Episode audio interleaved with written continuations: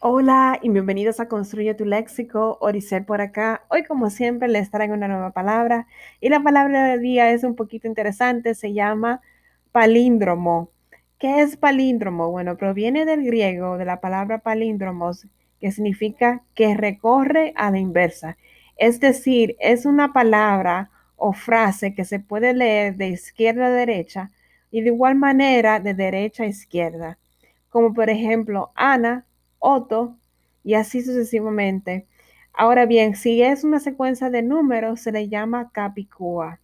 Esta palabra palíndromo es una palabra esdrújula, se acentúa en la antepenúltima sílaba, que viene siendo la lin o la i, porque se estresa más en esa sílaba.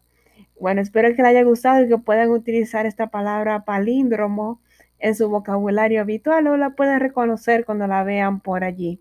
Continúen aquí en Construye tu Léxico. Feliz día. Bye bye. Chao, chao.